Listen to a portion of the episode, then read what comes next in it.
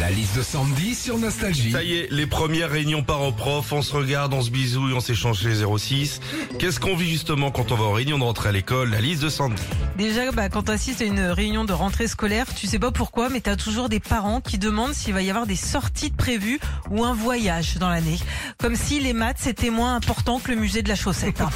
Quand tu assistes à une euh, réunion de rentrée scolaire aussi, ça dure toujours une plombe. Bah oui, t'arrives à 18h, le temps de se présenter, présenter le programme, les questions des uns et des autres, ça peut te mener euh, des fois jusqu'à 20-21 heures. Moi l'année dernière par exemple, euh, l'entrée en CE2 de mon fils, ça a duré tellement longtemps que quand je suis sortie, il était en sixième.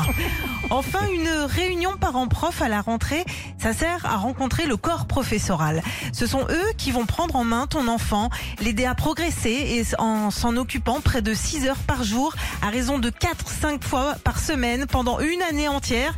Eh ouais, bon courage. hein. Retrouvez Philippe et Sandy, 6h-9h sur Nostalgie.